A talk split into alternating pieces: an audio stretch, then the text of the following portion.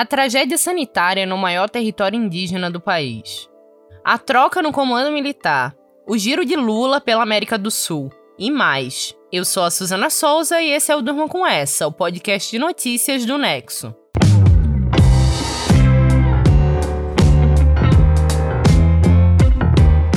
Sexta-feira, 27 de janeiro de 2023.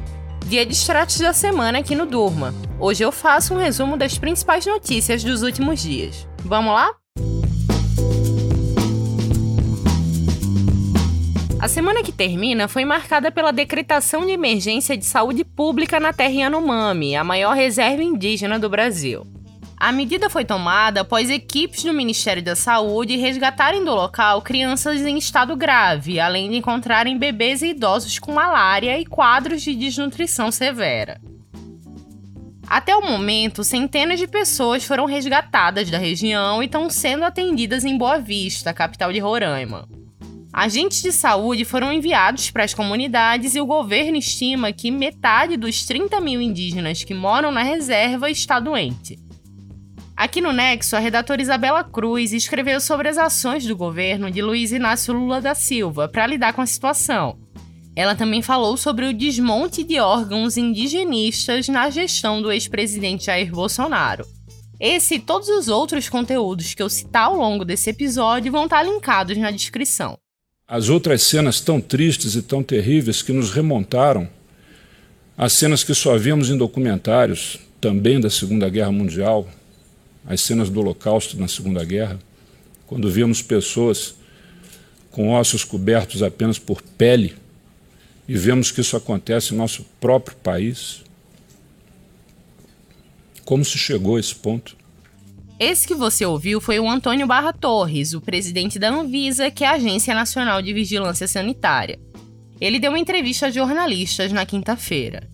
Um dia antes, na quarta, a Polícia Federal abriu uma investigação para apurar se houve crime de genocídio contra os Yanomami. O inquérito vai investigar a atuação dos envolvidos na rede de garimpo ilegal no território, apontada como a principal causa da crise.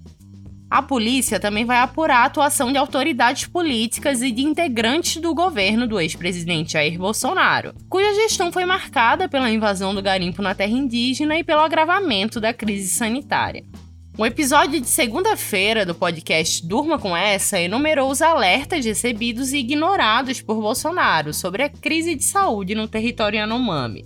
O episódio também contou como o garimpo ilegal cresceu sob a gestão do ex-presidente. Só que a luta contra essa atividade não é de hoje. A Isadora Rupp escreveu como o governo federal conseguiu expulsar mais de 40 mil garimpeiros da terra Yanomami em 1992 ela também falou como isso pode ser feito novamente em 2023, quando mais de 20 mil deles ocupam o local. O Nexo explicou ainda como é feito o esquema de lavagem do ouro obtido na prática, que sai legalmente dos territórios indígenas até chegar nas joalherias do Brasil e do exterior.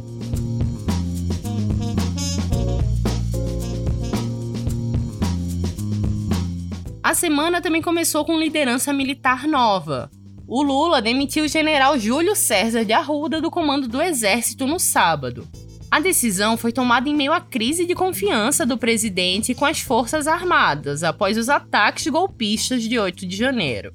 Para o lugar de Arruda, Lula nomeou Tomás Miguel Ribeiro Paiva. A socióloga Adriana Marques deu uma entrevista ao Nexo, no qual ela comentou o tensionamento entre o presidente e os militares, que acabou culminando na troca do comando do Exército. Aproveitou a sua primeira viagem internacional para estreitar os laços com países da América do Sul. Isso após anos de afastamento e relações conturbadas no governo Bolsonaro.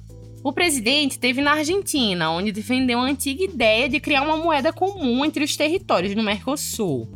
Moeda essa exclusiva para transações financeiras. O Marcelo Montanini escreveu sobre o porquê da ideia nunca ter saído do papel. Ainda na Argentina, Lula disse que o BNDES, o Banco Nacional de Desenvolvimento Econômico Social, vai voltar a financiar obras em países vizinhos. O Durma com essa da terça-feira falou sobre o histórico da atuação do Banco Estatal no exterior. O presidente brasileiro também foi ao Uruguai para uma conversa com o presidente Luiz Lacalipou, que tem buscado um acordo comercial com a China. O movimento do mandatário uruguaio é visto como um risco à existência do bloco econômico do Mercosul.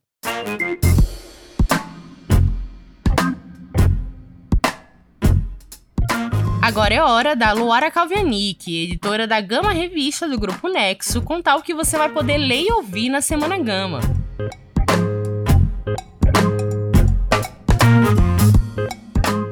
Olá, eu tô aqui para antecipar com exclusividade para os ouvintes e leitores do Nexo o tema da nossa Semana Gama, que é lançada todo domingo e traz cinco conteúdos sobre um assunto. A pergunta desta semana é: como foi a escola?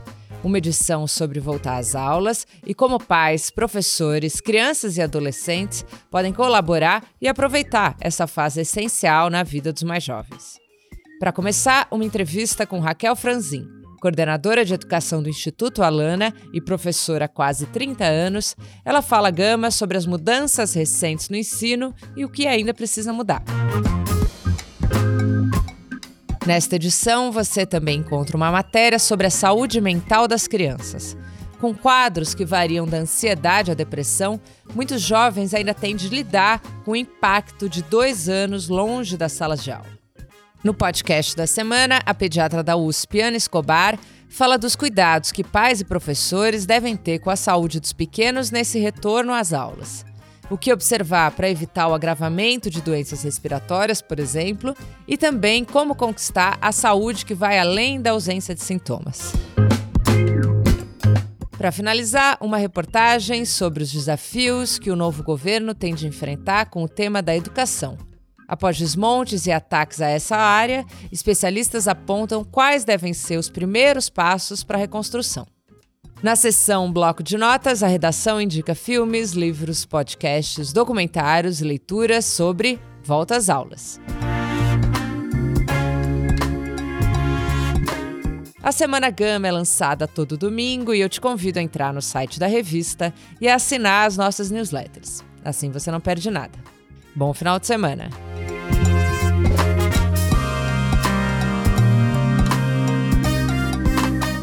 Esse foi mais um Strat da semana. Na segunda-feira, o Durma tá de volta. Até lá! Com roteiro e produção de Suzana Souza, edição de texto de Antônio Mami, participação de Luara Calvianic e edição de som de Pedro Pastoriz, fica aqui mais um Durma com essa. Até semana que vem!